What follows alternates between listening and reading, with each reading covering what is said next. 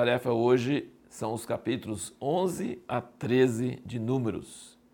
Lembrando ao nosso ouvinte ou assistente que você precisa ler esses capítulos antes de ouvir o áudio ou assistir o vídeo, porque você vai ter dúvidas, sugestões, eh, pensamentos, considerações, e aí quando você assiste ou ouve depois, aí isso enriquece muito, entra na sua interatividade com a palavra de Deus.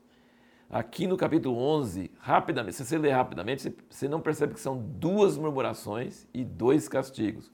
O segundo, a segunda murmuração foi bem grave, aí você sabe que teve. Mas teve uma primeira, bem rapidinho, que o castigo foi um fogo que Deus acendeu no meio da extremidade do raial e teve que ser apagado pela, pela oração de, de Moisés. É, até esse ponto, a gente sempre, quem lê o Velho Testamento, sempre fica pensando, toda vez que o povo murmura, Deus fica com raiva. Não, essa foi a primeira vez que Deus ficou com raiva. É como se a criança tivesse pequenininho e começa a dar birra e ele é muito pequenininho, então você, o pai tem, tem paciência. Mas depois começa a pegar uma certa idade, aí já é uma birra de teimosia e aí precisa ser castigado. Então Deus ficou bravo a primeira vez, teve um fogo e olha que coisa interessante, o povo de Deus é igual ao faraó. Eles não acreditam que Deus vai castigar eles ou que Deus vai suprir a necessidade deles. Murmuram, reclamam, Deus não existe, parece que reclama com Moisés, achando que é ele que é o problema, ele Arão. Mas depois que dá o problema, tem uma fé tremenda. Aí eles pedem, Moisés, ora para nós, ora para nós. faraó fez a mesma coisa, ora para nós, ora para nós. Então, assim, a pessoa tem muita fé na hora que está no problema.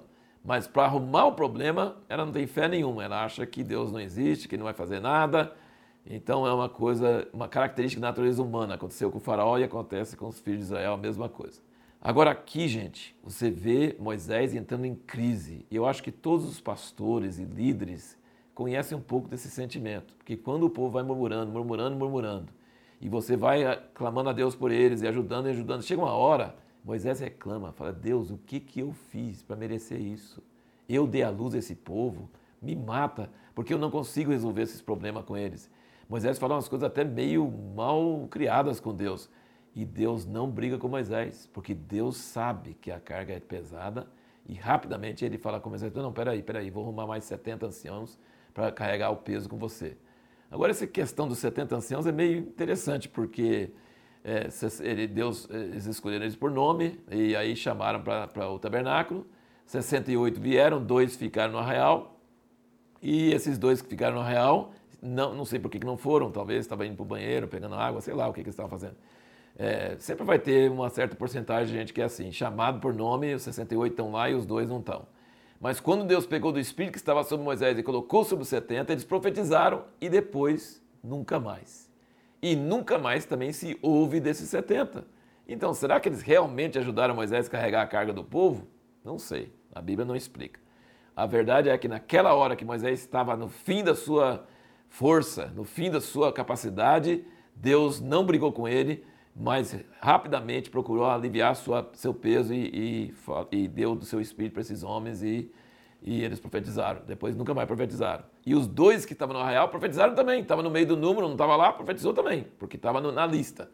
E aí Josué, que é um ministério novo, falou: Moisés proíbe eles de, de falar, fazer isso. E Moisés falou: Você tem ciúme para mim? Eu gostaria que todos profetizassem. Essa é a atitude do verdadeiro líder. Ele não quer ser o único admirado, ele quer que Deus dê o seu espírito para todo mundo. E isso é uma atitude assim muito bonita, muito maravilhosa. Agora você vê que Deus é, teve paciência com Moisés, mas Moisés estava tão na carne, entre aspas, assim, ele estava tão assim ruim, que quando Deus fala que vai dar carne, fala para o povo que eu vou dar carne para eles. E ele falou assim: onde você vai arrumar carne para esse tanto de gente? É a mesma coisa que ele falou lá. Não me manda, manda outra pessoa porque eu sou ruim para falar. E Deus falou assim: quem fez a boca? E quem fez? E Deus fica bravo. E aqui Deus fica bravo com ele nessa hora, por causa da incredulidade. Falou assim: porque você vai ver se eu vou fazer ou não. Por que você está duvidando de mim? Então, nessa hora, a incredulidade, Moisés, Deus deu uma brocazinha meio forte nele. Mas olha o que, que Deus falou com o povo. E aí que vem a pergunta que nós mencionamos no vídeo anterior. Quando que às vezes não é bom que Deus atenda ao seu pedido. Você já viu, por exemplo, uma mãe brava com seus filhos e os filhos ficam atazanando, atazanando, atazanando, e ela fala uma coisa absurda, Deus fala com eles do mesmo jeito. Ele fala assim: Eu vou dar tanta carne para vocês que vai sair pelas narinas.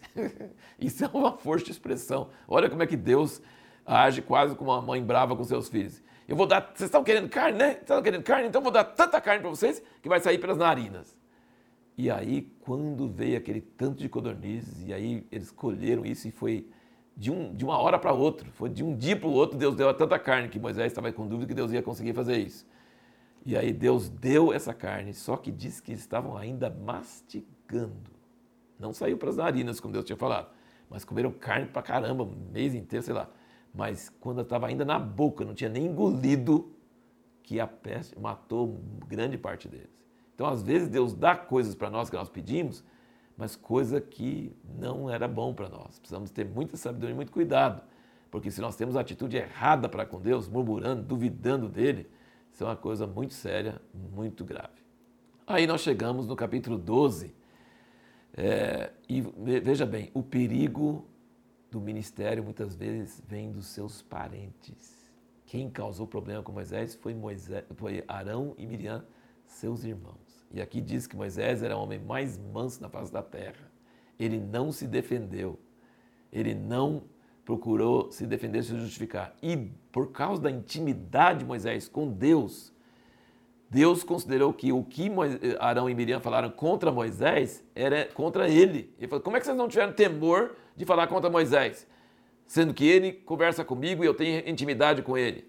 E aí Deus ficou tão bravo que ele falou essas palavras duras e a Miriam ficou leprosa e Deus se afastou, foi embora, calou, emburrado, foi embora.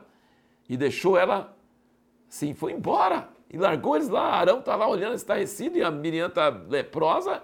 E Arão fala assim: tem misericórdia, tem dó. Aí Moisés ora aquela oração curtinha: Ó oh Deus, rogo-te que a cures. E Deus vem, volta e fala assim: não, ela vai ficar uma semana fora para aprender a não fazer esse tipo de coisa. Isso é uma coisa muito séria.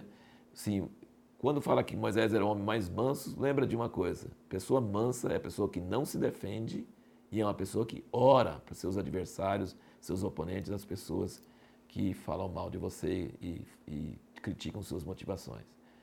E o capítulo 13, nós vamos conversar mais sobre isso no próximo vídeo, mas uma coisa vale ressaltar que Moisés mandou eles ver a terra, se era boa, se era má, se o povo era forte, se era fraco. Isso os espias fizeram direitinho, voltaram e contaram exatamente se a terra era boa ou má e se o povo lá era forte ou não era forte. Esse não foi o erro dos espias. Os espias, o erro deles, gravíssimo, foi a conclusão que eles chegaram. Dez falaram que era impossível entrar porque era muito forte o povo. E uma conclusão, que o povo era mais forte, todo mundo sabe, tem gigantes. Mas Deus já tinha feito coisa no, no, Egito, já tinha feito tanta coisa com eles. E Josué e Caleb falaram: não, o povo é forte mesmo, mas nosso Deus é mais forte. Então o erro foi essa conclusão. E a pergunta que nós vamos procurar responder no próximo vídeo é: existem situações onde o arrependimento não reverte o castigo? Existem situações. Quais são essas situações?